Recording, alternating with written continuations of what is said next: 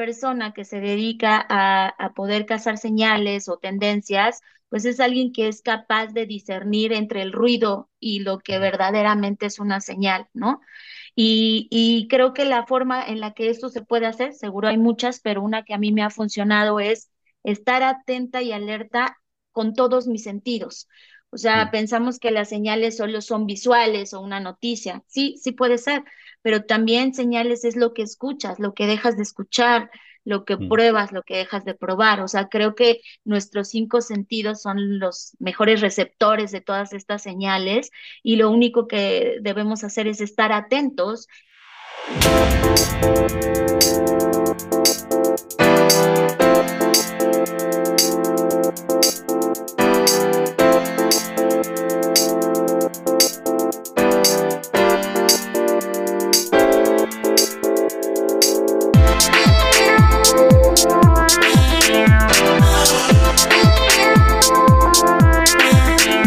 Bienvenidos a un episodio de Reventándonos Podcast, un podcast donde invitamos a personas que se están enfrentando a un cambio organizacional o bien nos están dando eh, herramientas para reventarnos hoy para el futuro. El día de hoy tenemos eh, a Fernanda Rocha, y está en, en, Querétaro, eh, está acá en Mérida, por si ven que el background es, es distinto donde suelo grabar. Pues bueno, para los que lo vean, pues ya, ya saben, pero bueno, eh, lo importante aquí es la conversación y todo lo que seguramente Fernanda nos estará platicando. Eh, pues hablaremos un poquito de foresight, hablaremos un poquito eh, también de, experiencia, eh, hablaremos un poquito también de los, emprendimientos que, que, ha hecho, todo su expertise que es bastante interesante y también pues una persona que desde lo poco que conozco y conoceremos más hace la innovación algo aterrizado, catchy, actual, y eso creo que añade mucho valor. Entonces, pues ya estaremos eh, platicando aquí en, el episodio. Pues bienvenida Fernanda por aceptar la invitación, gracias por estar aquí. Hola Luis, muchas gracias. Pues te saludo a ti y a todas las personas que nos estén escuchando y que nos van a escuchar en el futuro. Gracias por estar acá, es un placer compartir y pues estoy lista para iniciar.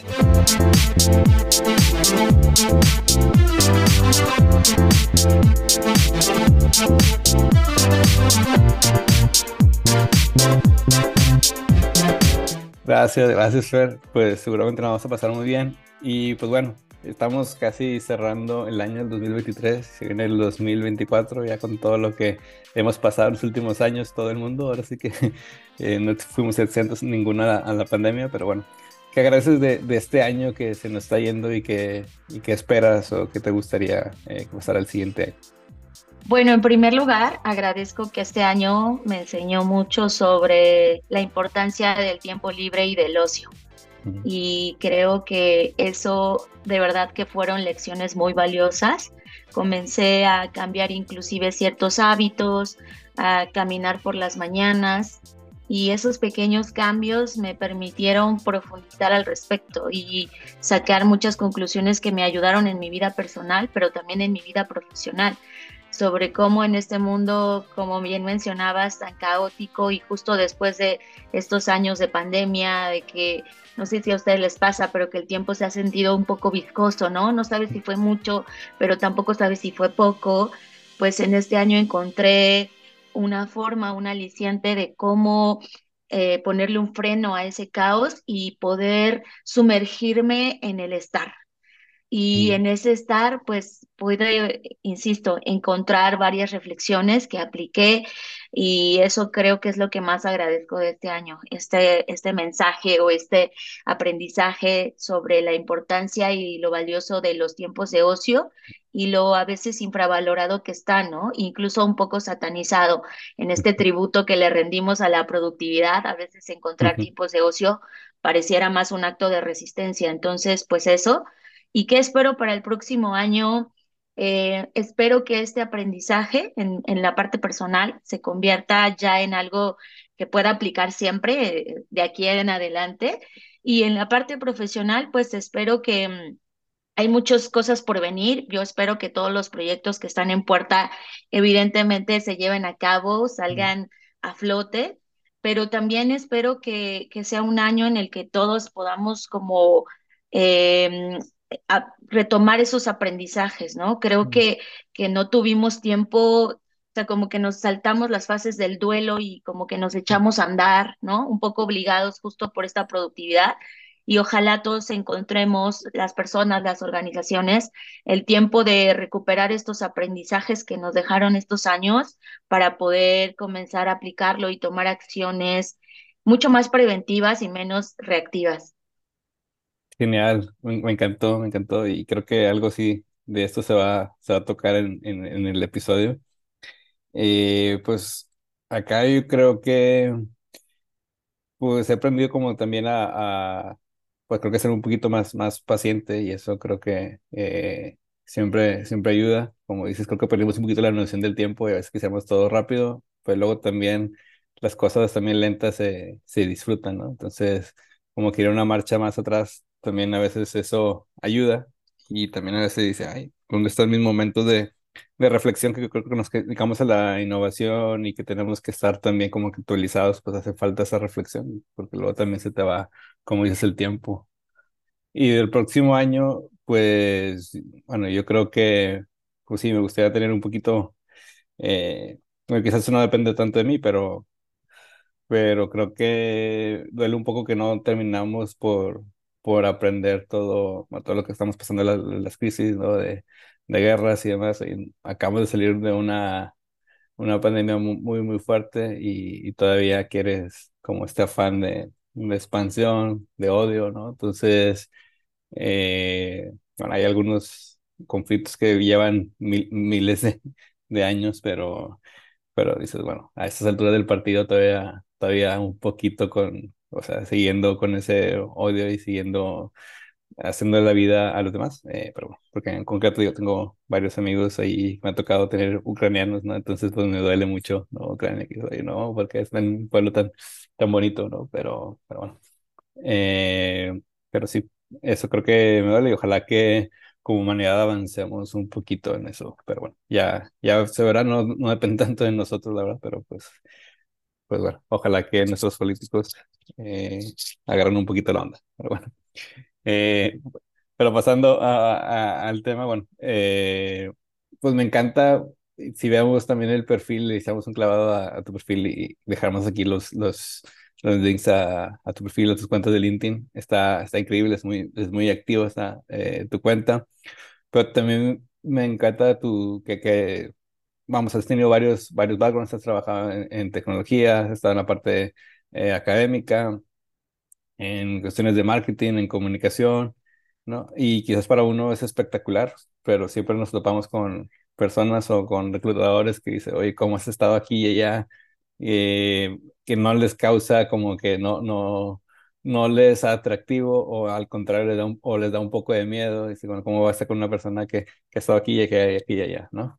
Entonces, no sé eh, qué ventajas tú, tú le ves a todo esto o cómo nos puedes decir como que has ido aprendiendo de, ir de, alguna materia a otra materia? No sé. Bueno, creo que eh, debería empezar por el principio en el sentido de algo que siempre ha conectado todo lo que he hecho en mi vida profesional es la curiosidad. Entonces, eso es justo lo que me ha llevado a estar probando en diferentes industrias, en diferentes empresas de todo tipo, eh, globales, mm, nacionales, etcétera. Y Tienes razón, creo que hay algunas personas, sobre todo quienes se dedican a reclutar, que para, para quienes puede ser difícil entender que el mercado laboral pues está cambiando, ¿no? Y es un cambio constante, en donde pues sí, en el pasado era mucho más común que las personas permanecieran en un mismo lugar, que hicieran carrera ahí, que se jubilaran ahí. Eh, pero creo que justo los tiempos que hoy estamos viviendo nos hablan de estos cambios y, y de que eh, si bien se puede entender como que un perfil que cambia tanto de trabajo puede ser alguien inestable o poco confiable, pues para otras personas puede significar lo contrario, que eso es justo lo que a mí me ocurrió en mi vida profesional. Y esto lo cuento no, no desde eh, la presunción, sino también como para darle una aliciente a las personas que, que tienen miedo de estar brincando de un lugar a otro. Eh, a mí, por ejemplo, algo que me ocurrió fue que Nunca tuve yo que llenar una solicitud de empleo porque afortunadamente, eh, más bien como que de alguna manera u otra que nunca he terminado de entender, mi perfil llegaba a estas personas y me contactaba, ¿no? Como de, oye, vemos que estás haciendo esto y entonces me decía, ¿no te gustaría ahora probar con esto? Y yo como un alma curiosa e inquieta, pues como que siempre me la pensaba, ¿no? Y decía, híjole, es que estaría bien padre este, conocer sobre esto. Y, trataba, obviamente, siempre de ser profesional, o sea, no es como que me iba así de, ay, ya me voy, adiós, hasta luego, ¿no? O sea, siempre todas mis relaciones las terminé muy bien, todas inicié muy bien, pero al final del día, esta inquietud eh, terminé por darme cuenta que, que ya no era solo de cambiar de empleo o de buscar otras cosas, sino ahora sí ya de iniciar mi propio proyecto. Entonces, eh, pues pues como que siento que ese camino que yo me construí de, pues deliberadamente me llevó a la inquietud de emprender y como que ya no era suficiente, ¿no? ya no, ya había probado varias cosas, ya había tenido la fortuna de, eh, pues de estar en diferentes posiciones, ¿no? Y hablo como de los niveles jerárquicos que se manejan usualmente en las compañías. Entonces, como que dije, ya no, ya no va a haber más, o sea, ya no puedo seguir brincando de aquí para allá y ahora, pues, bueno, hace ocho años fundé Blackwood y eh, en eso estoy, ¿no? Y me encanta y, me encanta cómo lo explicas tan, tan, tan natural.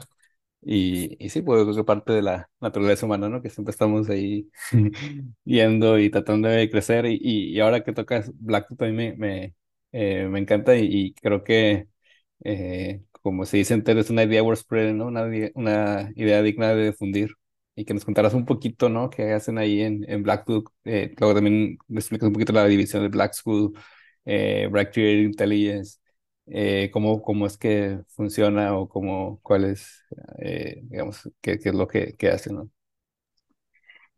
bueno, pues después de todo esto, andar de aquí para allá, llegó un momento en que soy honesta, atravesé una crisis de identidad, una crisis personal, ¿no? Como de, bueno, ya estoy haciendo todo esto y aparentemente parece que estoy teniendo una carrera exitosa, pero ¿por qué en el fondo no me siento del todo bien, ¿no? O sea, y, tuve la fortuna eh, de, en ese mismo tiempo que yo estaba atravesando por esa crisis, conocer a quien hoy es mi socio de vida y mi socio de compañía, John, oh. y él también estaba atravesando una crisis muy parecida, ¿no? Eh, entonces, como que nos juntamos en ese momento catártico, eh, en donde desahogamos todo lo que quizás durante nuestra carrera profesional no nos había gustado o que de alguna manera u otra queríamos modificar y queríamos proponer otra perspectiva de cómo hacer las cosas. Y fue así como después de un rato de esta fricción o de esta crisis nace Blackboard. Y la razón por la que le pusimos así, eh, que esto casi no le he contado y creo que es, es, es chistoso y es valioso de contar, mm. es que estábamos ambos eh, convencidos de que era muy importante la tecnología, por supuesto, pero que también esta parte humana lo es, ¿no? Entonces, el bot, pues esa, viene como de esta parte tecnológica de, claro, estamos en una era de transformación digital, etcétera, pero el black viene de la parte creativa humana, porque si lo piensas bien, cuando tú, se habla mucho de la hoja en blanco, pero en realidad el blanco es la mezcla de todos los colores. Entonces, más bien el blanco como que ya está ocupado, ¿no? O sea, como que ya hay ahí una inmersión y el negro, desde nuestra perspectiva, era más bien justo el canvas en donde empiezas, donde no hay nada y entonces este, tienes que buscar eh, cómo, cómo poder llenar ese vacío de alguna manera. Entonces, por eso Blackpot, ¿no? Con esta convergencia entre lo tecnológico, pero sin perder de vista lo humano. Y nuestra idea con Blackpot era justo proponer y poner en el mercado una consultora que sí tuviera eh, servicios de innovación y diseño estratégico, pero con esta suma de pensamiento de futuros, ¿no? Es decir, nos dimos cuenta o desde nuestra perspectiva, pues estábamos todos inmersos en ese presentismo de, bueno, solo planear para el siguiente año, para los siguientes dos años, Y entonces decidimos como de, oye, este, ¿por qué no le agregamos aquí a esto una dosis de futuros para pues realmente poder hacer un cambio, ¿no? Mucho más profundo, mucho más eh, transformacional, incluso para las siguientes generaciones. Y ahí fue cuando hicimos esta colisión de cosas en donde cinco son nuestras eh, pilares, ¿no? Siempre todo lo que hacemos, sin importar el producto que salga de esto, eh, pues está basado en creatividad, innovación, diseño, negocios y futuros.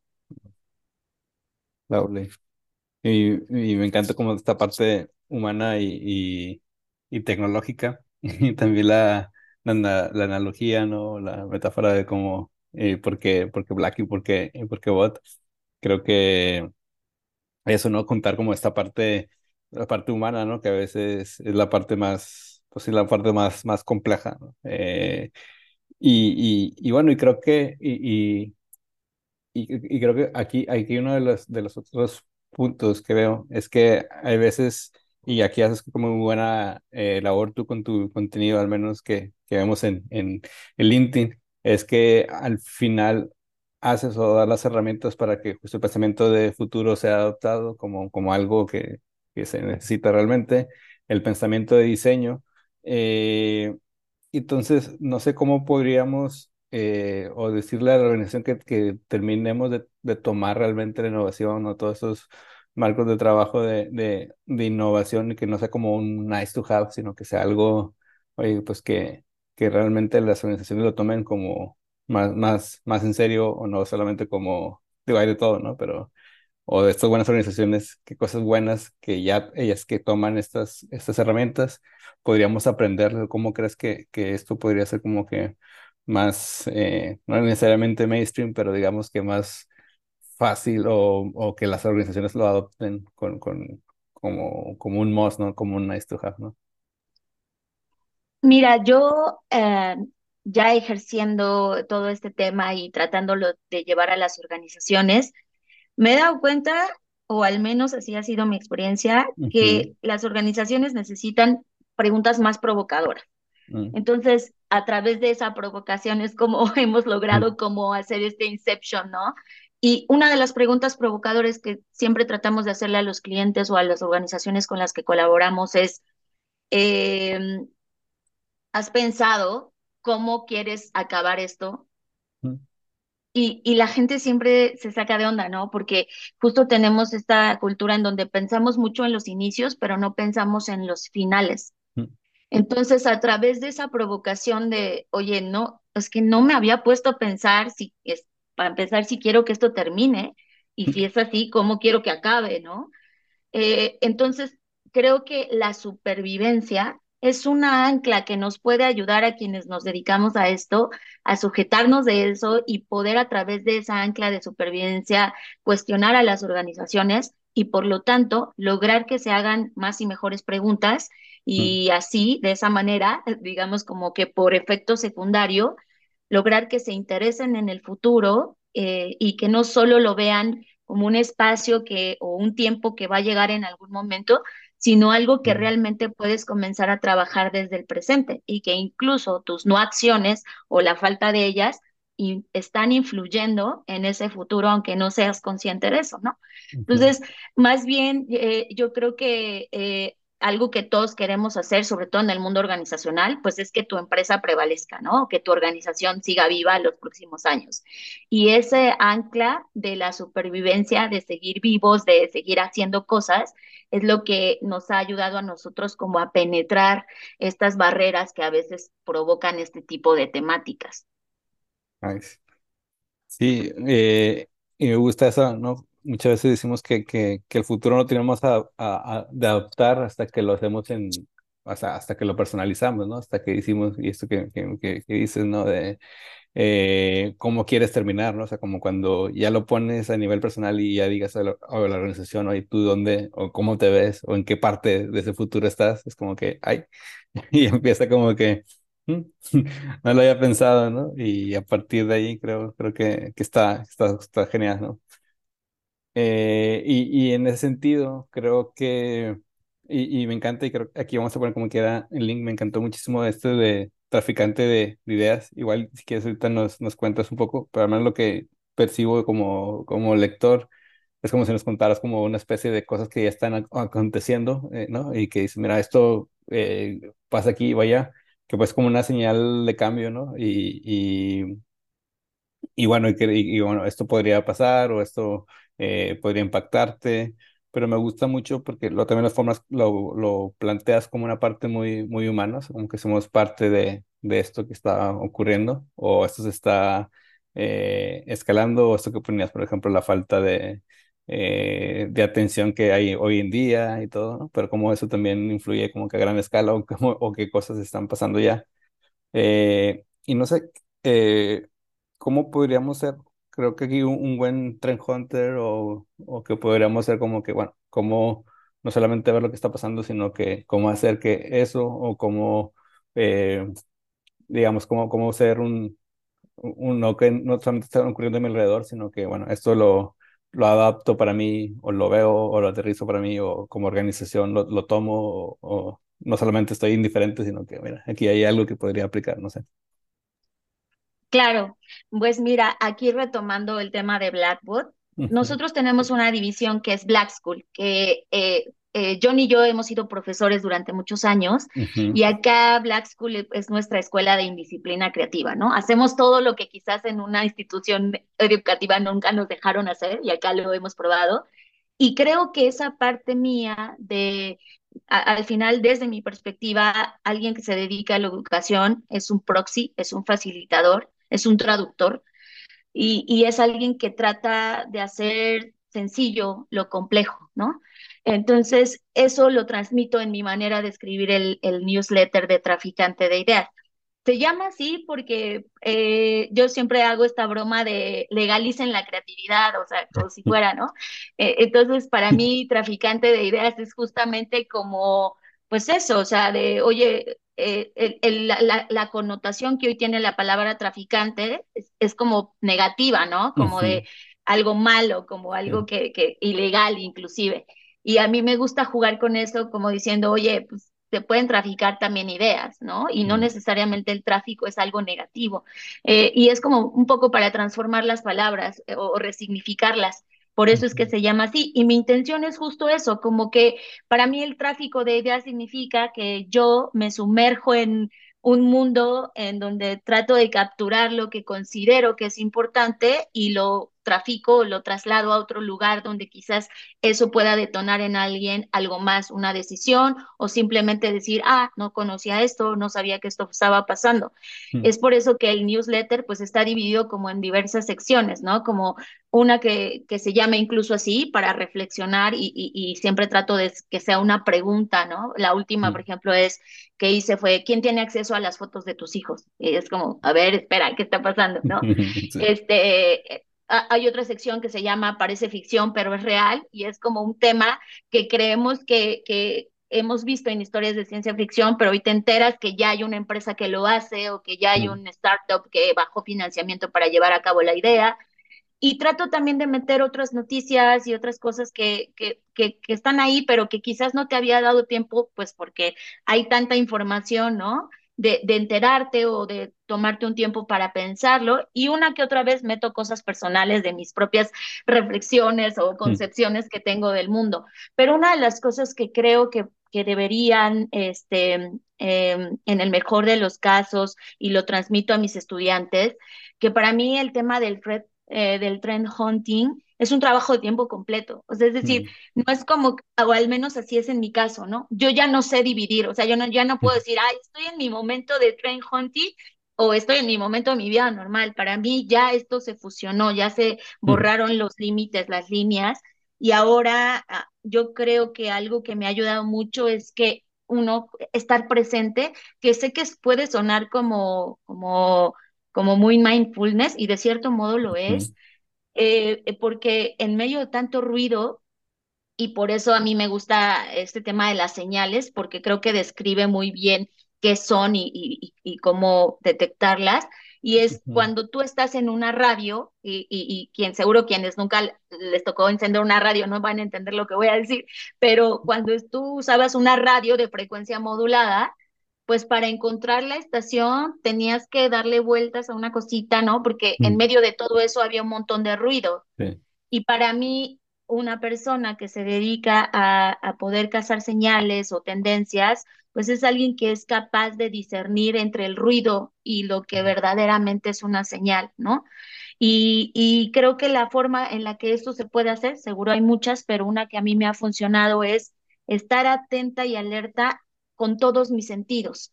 O sea, pensamos que las señales solo son visuales o una noticia. Sí, sí puede ser, pero también señales es lo que escuchas, lo que dejas de escuchar, lo que mm. pruebas, lo que dejas de probar. O sea, creo que nuestros cinco sentidos son los mejores receptores de todas estas señales y lo único que debemos hacer es estar atentos y justo eso, ¿no? Como que abrir nuestro radar y siempre estar atentos, e ir como, como con nuestra red todo el tiempo porque no sabes en qué momento puede aparecer una señal. Entonces, para mí ya se convirtió en una labor de tiempo completo que trato de, siempre combinar eh, con, con, señales análogas y digitales, ¿no? O sea, sí el Internet ayuda mm. muchísimo, pero pues ahí no está toda la información. Hay, hay, hay veces que uno tiene que salir al campo y dejar que la vida le pase para poder detectar estas otras señales.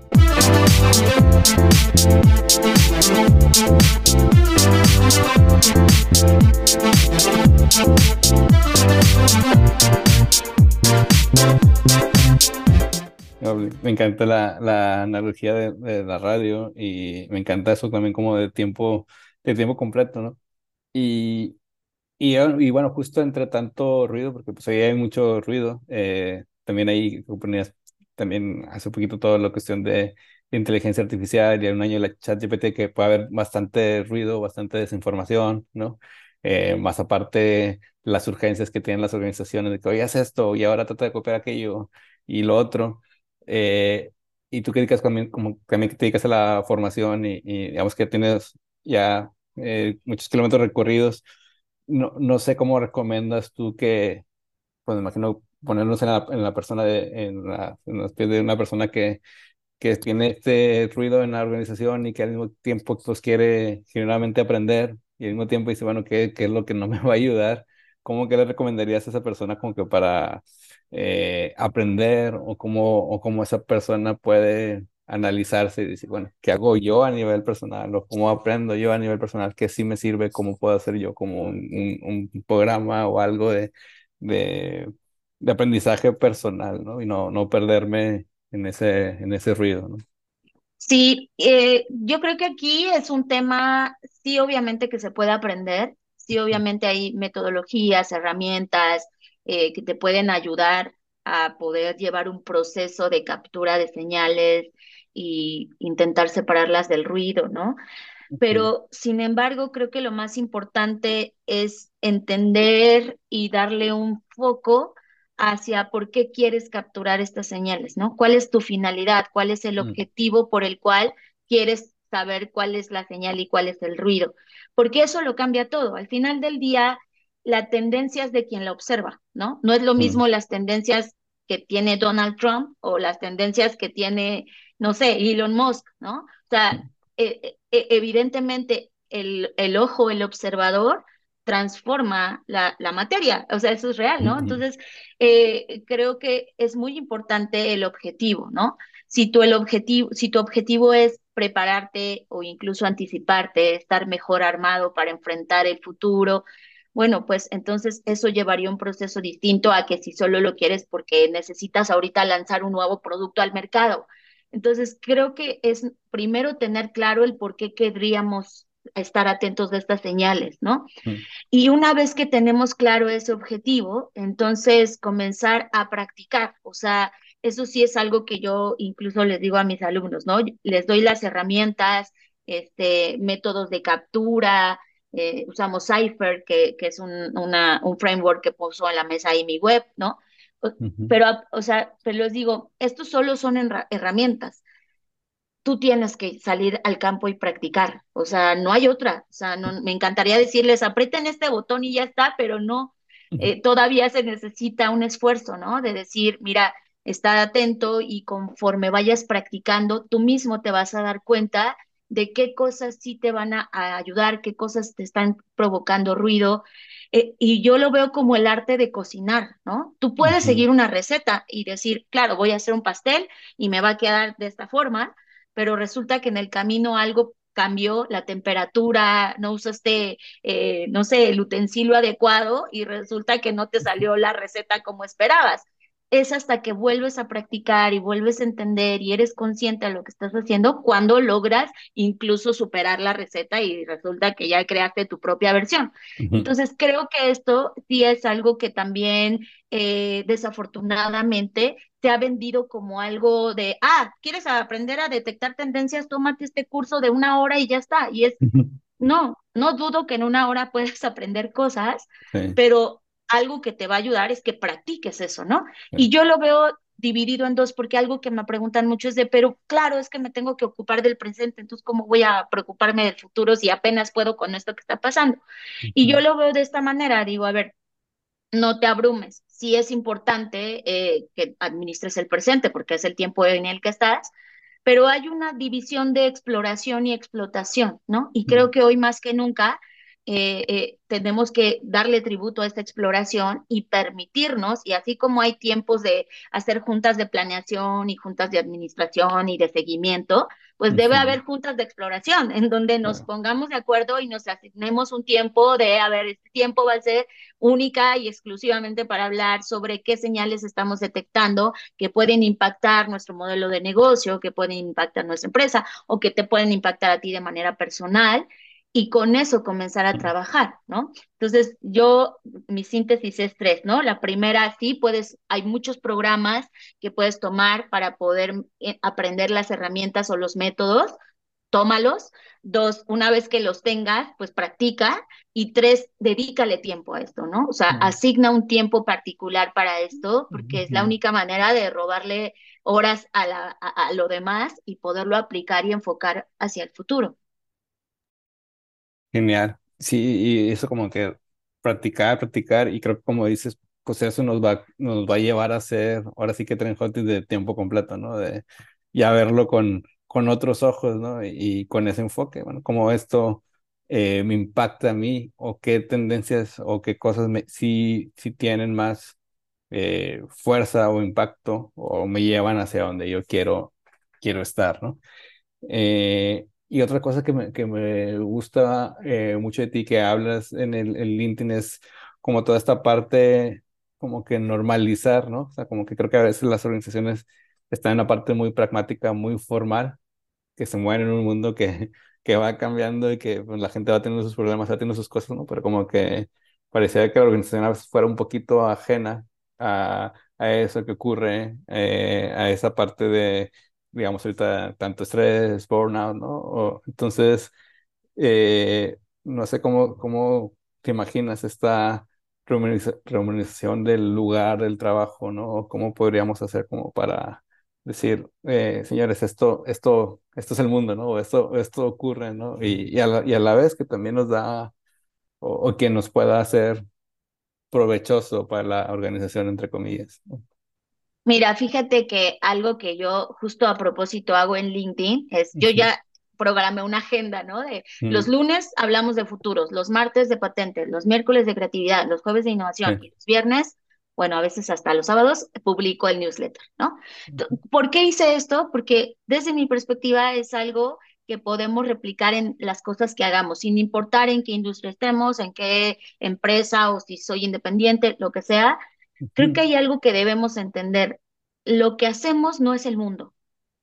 Y a veces nos perdemos en eso, ¿no? A mí me pasa, o sea, si yo me dedico a la innovación, entonces ya quiero que todo sea innovador y ya, y, y, y de repente regreso y digo, a ver, esto no es el mundo, ¿no?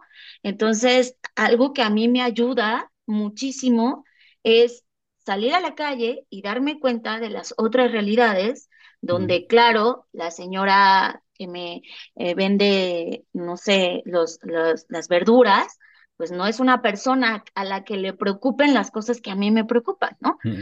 Entonces, trato de, escapar de, de, mi propia burbuja constantemente eh, para poder eh, contrastar lo que yo estoy viendo y darme cuenta que solo es un pixel de una gran fotografía.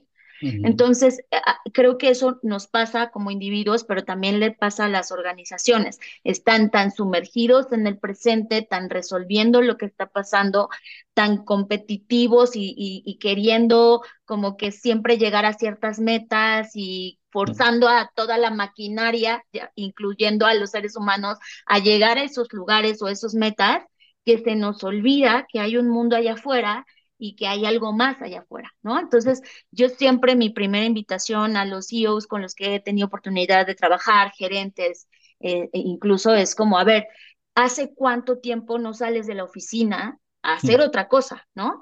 Y, es sorprendente que, que, que la 99% de las veces, o sea, no, no, eso no, no se hace, ¿no? Incluso en algunos casos es impensable.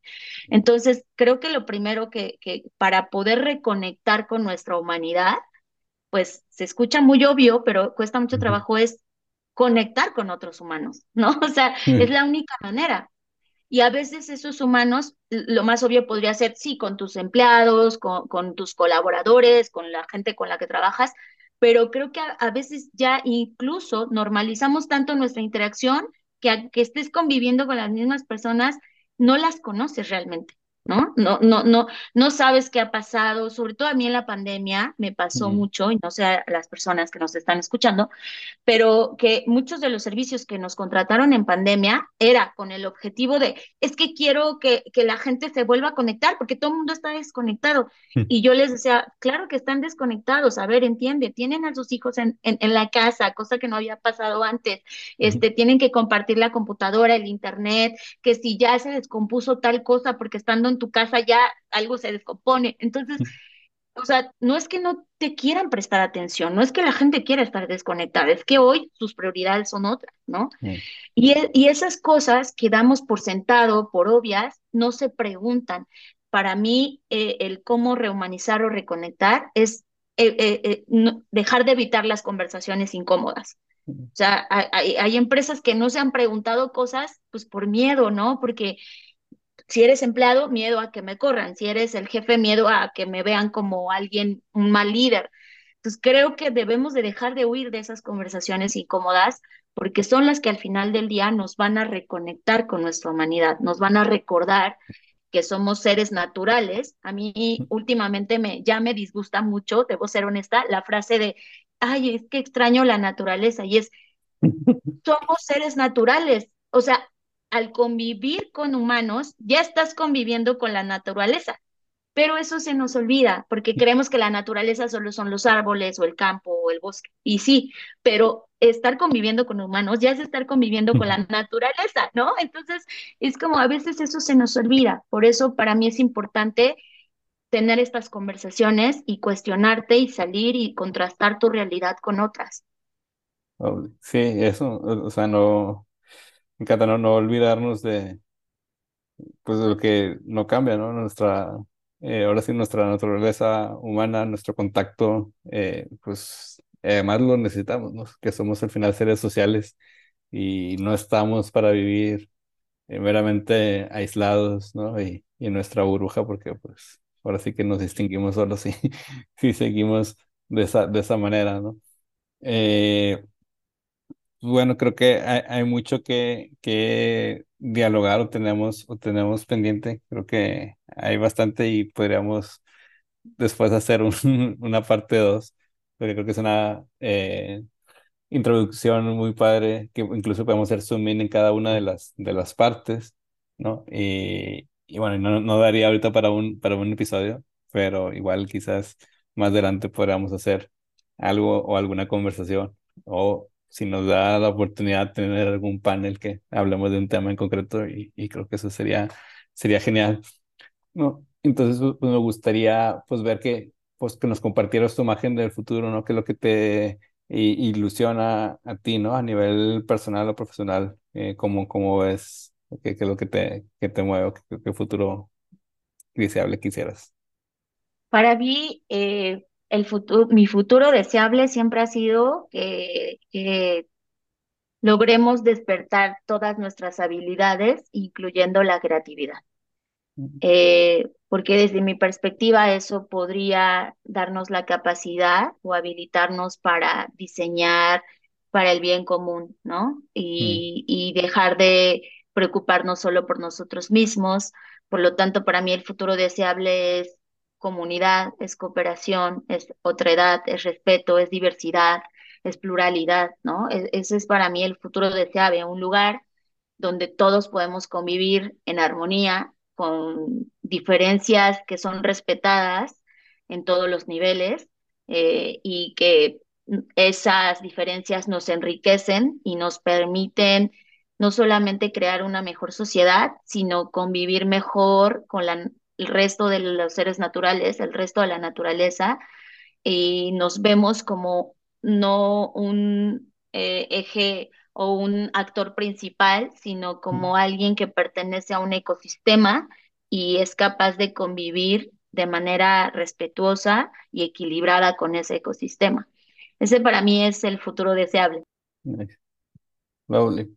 Pues, pues sí, ojalá que, bueno, eh, no sé si algún día lo, lo, lo entendamos y como volvemos como esa parte de, de, de- del check-in, ¿no? De que que los que los que nos movía o que, o que quisiéramos para el próximo año, pero, pero, pero sí, ojalá que pues tenemos muchas cosas a nuestro alrededor, como que muchas, eh, como cuestiones de la pandemia, como las guerras que ya nos han pasado y nos dicen, bueno, pues a ver si reestructuramos un poco cambiamos un poco. Eh, no sé hasta qué punto vamos a hacerlo así para que para que aprendamos, pero también como dices, creo que también nos dejas como esa tarea a nivel personal. Bueno, salga, sal a conectar otra vez, ¿no? Sal a, me encantó esto de que no todo el mundo tiene tus, tus prioridades, no todo el mundo eh, pues tiene tus, tus preocupaciones y creo que también en ese diálogo que tenemos, como dices, con esa persona a la que compramos las verduras, a la persona que, que camina por ahí, eso nos puede ayudar muchísimo también a bueno, otra vez a conectar y al menos a nivel en nuestro, desde nuestro lado podemos ya hacer una señal de cambio, ¿no? Ya podemos también decir, bueno, hay otra forma de vida, todavía hay gente amable, todavía hay gente que, eh, que se preocupa o gente eh, normal en ese, en ese sentido, oye, pues es- no se, no se desconecta de las otras realidades, pues creo que eso, eso nos va a ayudar mucho al menos, ¿no? Eh, al menos nuestro nuestro, nuestra parte cercana, ¿no? Eh, ya a nivel global, pues os- esperemos que, que, que sí haya algún, algún cambio, ¿no? Pero bueno, eh, Fernanda, creo que nos, nos daría para muchísimo más, pero seguramente va a haber oportunidad de, de, de hablar más y nada, creo que ha sido una muy buena conversación, un muy buen episodio. No, pues muchas gracias. Y solo para cerrar esto que comentabas, a mí me Sí. gusta mucho una frase de Mary O'Hara, que es una futurista, y dice, si algo bueno va a pasar, debe comenzar en algún lado, ¿no? Y para Mm, mí es eso, o sea, eh, eh, soy una persona optimista que cuestiona, o sea, no, pero optimista en el sentido de, sí creo que están pasando cosas, solo que no logramos verlo en nuestra breve existencia, que Mm, pasen al ritmo que quisiéramos que ocurrieran pero sí están pasando cosas, las cosas están cambiando y, y sí hay personas que están empujando la conversación, ¿no? Hacia mejores futuros. Entonces, eso a mí me da esperanza y es un aliciente para, como bien mencionabas, comenzar por uno mismo y poner ese granito de arena eh, que se convierta en algo más, ¿no? Sí, sí, no, seguro, y como bien haces y eh, pues difundir eso, ¿no? Creo que también esas señales de cambio, a veces, si nosotros las vemos, pues vale la pena también ponerlas y miren, ven, esto lo- ya son buenos ejemplos, cosas que ya están ocurriendo y que nosotros también podríamos hacer, incluso podríamos escalar y que esto pues sea igual, porque no una buena, una buena tendencia y que ahora sí que hagamos de las señales de cambio las que son, que sean muy buenas y que tengan un impacto muy positivo, que llevarlas a algo más grande y que ojalá que, y creo que eso eh, también lo, lo haces y lo compartes y, y te agradecemos, ¿no? Que al final creo que es eso, ¿no? Que eh, si, si podemos llevar a más, a más personas eh, y, y ese buen contenido, esas buenas prácticas, ¿no? Eh, pues creo que también eso ayuda a que justo digamos, oye, pues sí, hay, hay, hay muchas cosas por qué tener optimismo o por qué tener o ser, estar más esperanzado de que otro futuro, futuro efectivamente es, es posible, ¿no? Eh, Pero bueno, pues, pues muchísimas gracias. Eh, ya sabes que Reventando los Podcasts es dirigido por un servidor Luis Salas y producido por Polymat, una red de consultores que co-creamos organizaciones ambidiestras, ¿no? Pues ve a reventar algo. Pues, pues muchas gracias. Gracias, Fer. Eh, nos estamos, estamos viendo. Gracias. Nos vemos en el futuro.